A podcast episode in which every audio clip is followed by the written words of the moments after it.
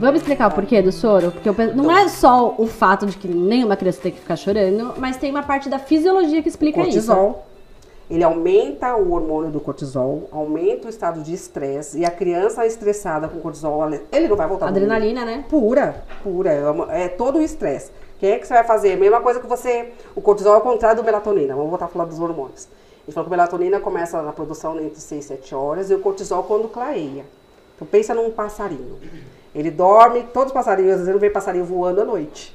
Ele dorme nesse horário e de manhã ele tá. Quando começa a amanhecer, começa a claridade, o cortisol é o pico do cortisol. Tá. Por que, que o bebê dorme a noite inteira? Como é importante dormir a noite inteira? Para os hormônios de crescimento. Que aí é onde você pode falar mais até do que eu. Que é onde os hormônios da meia-noite, da 20 das 23 às 24 horas, que faz o pico do hormônio do crescimento. Então é isso. Se o bebê chorar estressado, adrenalina e cortisol, não vai ser um sono reparador. Ele vai estar mais estressado, né? Então é esse o motivo de não deixar chorar. A parte da fisiologia.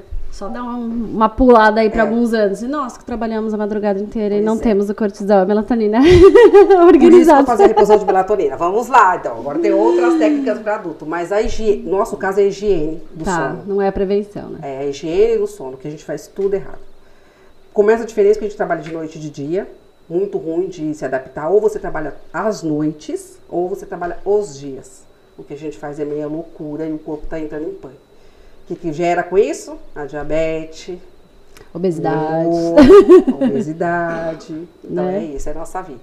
A gente aprende a teoria e estamos tentando passar para prática também. Exato. Mas eu me livrei da melatonina, hein? É, Muito bom. Mas isso é importante a gente estar falando dos adultos aqui pensando nos pais, né? É. Porque não adianta também os pais terem essa vida Você já louca. ficou assim, né? de madrugada acordado e no outro dia tendo que trabalhar e render? Qual é o seu humor?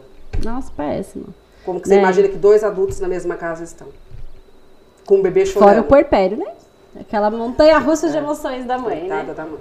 O pai tem que ajudar bastante, porque não é fácil, não é fácil. A famosa rede de apoio, É. né? Que a gente fala tanto. E eu acho muito importante. E, e aí eu vou voltar de novo na prevenção.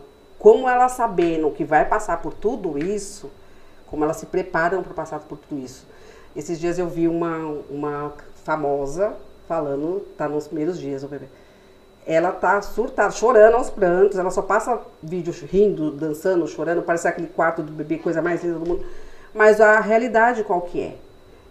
por mais que você se prepare, saber que a realidade é essa. Os primeiros meses você vai ficar na amamentação, o bebê vai precisar dessa demanda, o, esposo tem que ter rede de apoio, tem que ter uma, uma pessoa, uma terceira pessoa de fora, mas não palpiteiros, gente, que a gente que ajude. Pra ajudar a cozinhar, lavar as É. Pergunta pra mãe coisas, que a mãe tá precisando. Você quer o Exato. quê agora? Tem, esses dias uma falou assim, eu queria uma massagem.